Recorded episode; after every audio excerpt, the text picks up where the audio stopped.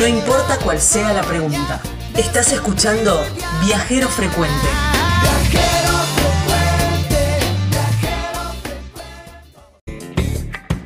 Ahora en un ratito vamos a hablar de vinos cafayateños, pero si te vas para Cafayate, ahí en la provincia de Salta, hay un lugar hermoso. Hospedaje Sol de Barro. Eh, son habitaciones con todo estilo rústico, todo construido con materiales de la zona. Está solamente a tres cuadras de la plaza, ahí de la plaza de Cafayate, donde está la feria, donde está, donde está todo, donde están las peñas. bueno, ahí, a tres cuadras nada más. Y el lugar es precioso, súper cálido. Tiene una pérgola adelante con unas enredaderas que invitan, ¿sabes qué?, a sacar el mate una repo y ahí disfrutar de las tardes de Cafayate. ¿eh? Ahí está Aurora que te va a atender divinamente. El teléfono o el WhatsApp para contactarte con Aurora es el 3868 48 12 18. En las redes sociales lo encontrás como hospedaje Sol de Barro, ahí en Cafayate, en la provincia de Salta. Siguiendo con esta recorrida de las provincias a través de sus vinos, y hace poquito estuve en la ciudad de Cafayate, de pasada por Cafayate, me, encontré ahí en, las, en la plaza una serie de stands de artesanos y me encontré con un propietario, con un productor de vinos artesanales, 100% artesanal. Y la verdad que cuando me encontré eh, con él y me empezó a contar su historia, le dije, bueno, espera, porque necesito tu contacto porque te quiero en el programa. Por supuesto, me traje un vino, un vino Inicios, y con quien vamos a hablar ahora es con Jorge Humano, que tiene una linda historia para contar de, de, desarrollo de, bodegas artesanales y de vinos 100% artesanal y esta es una linda historia. Hola Jorge, gracias por darme un ratito de tu tiempo y, mm, poder contar la historia de tus vinos y cómo los producís también, que son muy ricos y muy buenos, de paso. Sí, hola Gabriela, ¿cómo va? Muy bien, muy bien. Aquí ya de, regreso del paseo de, tu, de tu provincia y de tu lugar. Bueno, ¿cómo, cómo empezó la idea de... Mm, o, cómo te empezaste a vincular con el vino y, cómo salió después la idea de hacer tu propio vino? Y bueno, eh, nosotros somos de aquí de Cafayate y empezamos a hacer vino por una casualidad de un familiar, digamos, que tiene uva y no lo podía vender a la cooperativa en ese momento. ¿Vos estabas trabajando en otra bodega relacionando con el vino? Sí, ajá, después sí, eh, a través de la tecnicatura, todo eso que hice, eh, trabajé también en, otra bodega, estaba como analista de laboratorio en, en bodega Domingo Hermano, estaba yo. Claro. Y fue cuando te encontraste con un montón de uvas sin eh, pidiendo ser vino, dijiste, bueno, yo tomo tomo este desafío y empiezo. Claro, no era tanto la uva porque por, porque no no se hacía ni la aplicación no se tenía tan en cuenta la uva que cosechaba el y era 300 kilos, un poquito menos. Y lo hicimos vino, ¿no? Y -huh. cuando y hicimos vino como para, para aprender primero claro. mi experiencia y de hacer vino. Está bien. Los inicios, como vos dijiste, como el nombre de, de la bodega ahora. Con 300 kilos de uva, más o menos, ¿cuántos litros de vino salen? Y sacamos esa vez unos 100 litros porque justo también ocupa una presa grande que, calza como 2.000 kilos y tenemos muy poquita uva, no se podía prensarlo bien, no podía sacar el jugo necesario, la, cantidad de jugo que saldría de esa cantidad de uva. ¿no? está bien. Eh, muy poquito. Y, mm, y ese primer torrontés, eh, ¿qué te pareció? ¿Salió bien? Y el primero que salió, eh, salió eh, relativamente bien, ¿no? Muy bien la primera experiencia y hacerlo ha salido bien, eh, muy muy floral todo como son aquí los vinos, uh -huh. torrontés, tipo de torrontés, limpio todo, pero después había que conseguir botellas, todo eso era algo todo nuevo. Claro. Eh, de hacer vino y nada más. Claro. Tal cual. Que es todo un tema ahora el conseguir botellas, porque bueno, estuve hablando con varios productores y están con ese tema ahora, ¿no? El conseguir las botellas. Sí, no, está imposible las botellas y ni agrupándonos por ahí tampoco, porque primero tienen que abastecer a las bodegas grandes y después estaremos nosotros. Claro, está bien. Complicado, sí. Ujú. Pero igual entre eso, sin querer, igual de de de, casi hace menos de 10 años, o casi por cumplir 10 años que nosotros empezamos por casualidad y haciendo solamente vino torronté, después seguimos con rosado, con mistela, Ujú. después dejamos de hacer rosado y nos dedicamos al tinto, Malbec, que gracias a eso después hemos participado en concursos allá en Mendoza, en La Valle, en los concursos nacionales que se hacen de vinos artesanales y obtuvimos premios, ¿no? Vamos sumando año tras año premios, contentos con eso también. Ni hablar, por supuesto que sí, muy orgulloso también. La verdad que yo me- mm, cuando me empezaste a contar y, y- y a conocer tu historia y digo, wow, qué lindo, ¿no? Porque de una familia, digamos, se te ocurrió estudiar la tecnicatura y mm, bueno, y empezar, ¿no? De a poquito. Y como no perdés también la esencia de este vino 100% artesanal, que es tan, que es tan lindo. Ahora que, mm, que ya tenés eh, tu bodega y tenés eh, ya tu marca, vos me contabas que tu familia no, vos directamente no tenés viñedos, pero sí tu familia. Te vas abast- abasteciendo de las, de las, de las uvas de la familia. Sí, ajá, de, de las parcelas, digamos, que tiene mi tía, de ahí compramos la uva. Y de un amigo que ya de años que de- cuando empezamos también compramos la uva ahí no para hacer primero el rosado y los tintos. Compramos de la zona de, de San Luis que se llama aquí en Cafayate, al pie del cerro. Ujú. Y la banda de, de Alliva que es un poquito más abajo.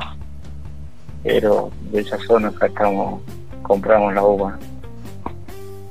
Y de a poquito te fuiste armando también con todas las herramientas, digamos, necesarias para, para ir haciendo el vino. Sí, sí, de a poco también, ajá. Primordial, antes era hacerlo en otro lugar y ahora sí tenemos una prensa, lo primero que hemos comprado. Después, año tras año íbamos sumando algo, ¿no? La moledora, un filtro, un tanque inoxidable. Eh, después tenemos tinacos de, de PVC. Y así vamos sumando de a poquito. Ahora, si Dios quiere, también llega una tapadora tenemos un proyecto grande, digamos, un proyecto que está viendo, que nos empuja a, trabajar más y de, si sigue creciendo esto, de hacerlo bien, de hacer un depósito ahí, en bodega de depósito, ahí, Wow, nos sale caro, un poquito más de dos millones, pero bueno.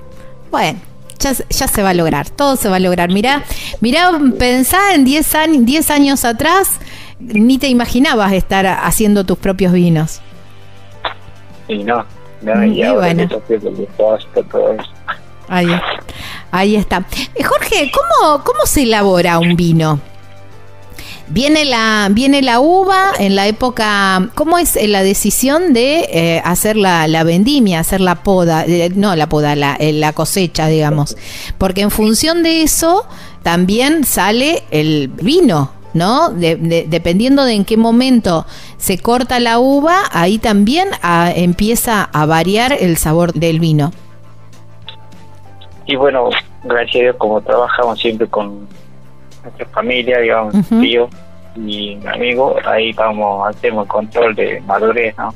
Ujú, Eso lo vamos realizando desde febrero y adelante para ver cómo va la madurez de la uva. ujú. De ahí se va decidiendo de acuerdo a la madurez de la uva y lo, la relación alcohólica, digamos, el estilo de vino que hacemos Ujú. nosotros, casi que tenga siempre misma, misma línea, ¿no? Ujú, y lo medimos a través de aparatos que son reflectómetros que Ujú. de campo nos vamos a ir ahí sacar unos cuantos granos de uva y, y medirlo ahí en el campo y con eso vamos decidiendo, digamos, el punto óptimo de cosecha. Está bien. Después cuando tenemos ya decidido el punto óptimo de cosecha, lo vamos, juntamos la uva y, y lo molemos aquí en, en casa. Ahí en, en esa molienda, digamos, se extrae el jugo y después que, que anda contándome todo el proceso. Bueno, sí, eh, hacemos también una selección de viñedo, ¿no? Intentamos sacar menos hojas Ujú. o racimos feos que descartarlos, ¿no? No se termina de descartar ahí, aquí hacerlo, ¿no? Antes de moverlo y ir sacando por ahí palitos, hojas que siempre hay. Y le mandamos a la moledora, en caso de, digamos, caso de vino tinto, de ahí directo, digamos, los tanques de fermentación. En los tanques de fermentación eh, sembramos, ¿no? Levadura, pero nosotros no, no, no, no sembramos levadura solamente con las levaduras Ujú. autóctonas que están allá en el viñedo que está en el viñedo, así que de ahí tenemos tiempo de fermentación entre 5 a 7 días que están fermentando. Durante ese tiempo se hace los bazuqueos, que, que sería hundir la cáscara en el mismo jugo, porque cuando comienza la fermentación, el gas carbónico que produce levanta la cáscara. Y si dejamos que la cáscara esté arriba solamente y el jugo abajo, no vamos a tener un buen color del vino, ¿no? Ajá. un rosado o un tinto de muy bajo color. Ujú. Y eso se va haciendo, ¿no? Tres veces al día más o menos los bazuqueos. Nosotros controlamos la fermentación con que no sea tan alta la temperatura con con botellas congeladas, pero es Ujú. poca, pero porque en el lugar donde elaboramos, digamos, el fresco no, no levanta tanta temperatura, así que con una o dos botellas nomás se mantiene. Claro. Y eso hacemos hasta que termine la fermentación. También esperamos dos o tres días que se asienten todas las cáscaras que queda y lo descubamos. De ahí lo mandamos a la prensa, que sería el descubre. Ujú. Se separa lo líquido de, de la cáscara. Claro. Y Y eso lleva casi como todo el proceso hasta que espera que se fermente, se asiente la cáscara 15 a 21 días. ujú. Ese proceso. Y ahí ya estaría el primer boceto del vino. Y después ahí se estaciona. Y claro, Andy, después hace, después de eso se hace un primer que sale muy cargado de boya, ¿no? Ujú. Después de- del descubre de prensado, ahí sale mucha boya y se debe hacer el separado de esa boya dependiendo el recipiente que es, se deja esperar así entre 15 a 20 días también. Ujú. Y de ahí se mandaría a estacionar ahí. Se hace también otro de boya más para separar la segunda boya Ujú. ya sería una bolsa fina y de ahí se y se puede poner madera o no, Claro. viendo qué estilo de vino vaya. Exacto. Tal cual. Aunque en fermentación también ya se puede poner también en madera. Nosotros no, solamente después de hecho. Después de, de, de, de esa segun- de ese segundo filtrado, digamos. Ah. Ahí está. Me encanta. Bueno, y después de ahí se deja estacionar, dependiendo la, la cantidad de tiempo, también es el, el tipo de vino que va. Sí, ajá, se clarifica con clara de huevo, ¿no? O, o ahora ya viene el producto ya en, en polvo, deshidratado, si no se Ajá. tiene que batir la clara de huevo, el huevo fresco tiene que estar encima y con eso se clarifica, digamos, se limpia un poco más los vinos tintos. Ah, mira vos, no sabía eso del, del huevo. Y no, en cambio ahora ya viene un producto ya deshidratado, controlado bien todo. Claro. Tiene que buscar el huevo fresco y con sal, tiene que batir para clarificar. Claro. Mirá vos, eso no lo conocía. De Siempre ahí, de ahí va el filtro, ahí queda limpio. Está. Ahí está, perfecto. Bueno, me, nosotros por ahí hacemos eso, sino que se autoclarifique, lo esperamos mucho más, ¿no? En septiembre ahí para poder sacar y ya está un poco más limpio. claro, Si no, lo querés apurar, sí, septiembre, octubre, nosotros recién estamos en. Otros ya en agosto, julio ya lo limpian todo. claro. Claro, está bien. Está bien. Qué bueno, ¿no? Y esto es también el hecho de, de, de ser tan artesanal, ¿no? Todo, todo este proceso que vos estás contando es bien, bien artesanal.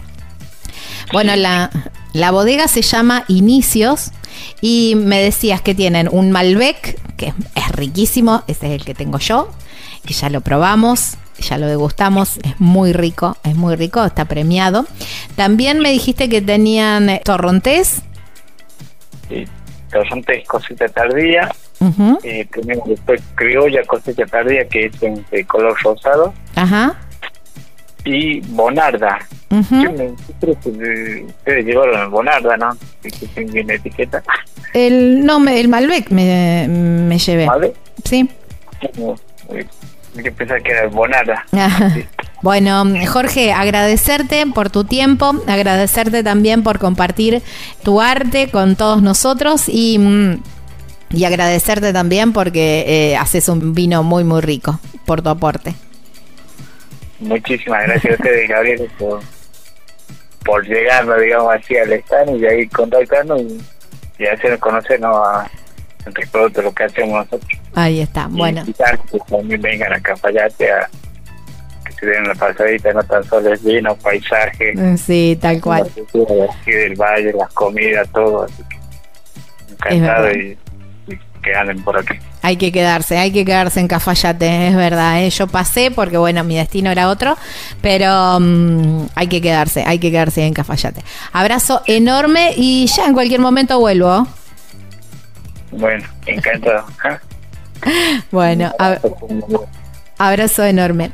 Estábamos hablando con Jorge Humano, ¿eh? Él es el productor de estos vinos Inicios en Ñaupa, ahí en Cafayate, en la provincia de Salta. Muy rico el vino de Jorge. Y ahí en la plaza tenés la posibilidad de encontrarte no solamente con los productores de vinos, sino también con un montón de artesanos y con un montón de microproductores que exponen y que muestran sus eh, artesanías y su, su trabajo ahí en la plaza. Y bien cerquita de la plaza, solamente a tres cuadras, está el hospedaje Sol de Barro. Entonces, ahí en Cafayate hospedaje Sol de Barro, que tenés todo ahí cerquita, porque además están todas las peñas, los restaurantes, la plaza está ahí con toda la actividad que tiene una plaza ahí en el, en el norte de nuestro país. ¿eh? Las habitaciones están construidas todo con un estilo, decoradas con un estilo rústico, construidos con materiales de la zona. Están muy bien equipadas, ¿eh? muy cómodas y además tiene un desayunador muy cálido, muy lindo. Es un lugar muy, muy así acogedor, un, lugar que te abraza. ¿eh? Hospedaje Sol de Barro. Ahí está Aurora que te va a atender como los dioses. El teléfono para contactarte con ella o para mandarle un WhatsApp es el 38 68 48 12 18.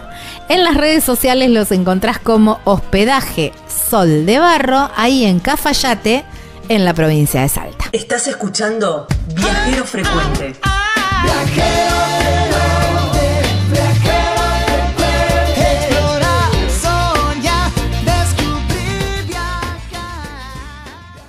Estás escuchando Viajero Frecuente. Encontranos en Facebook como Viajero Frecuente Radio, en Twitter arroba Viajero Radio, en Instagram Viajero Frecuente Radio. Vamos a viajar, si no es ahora, ¿cuándo?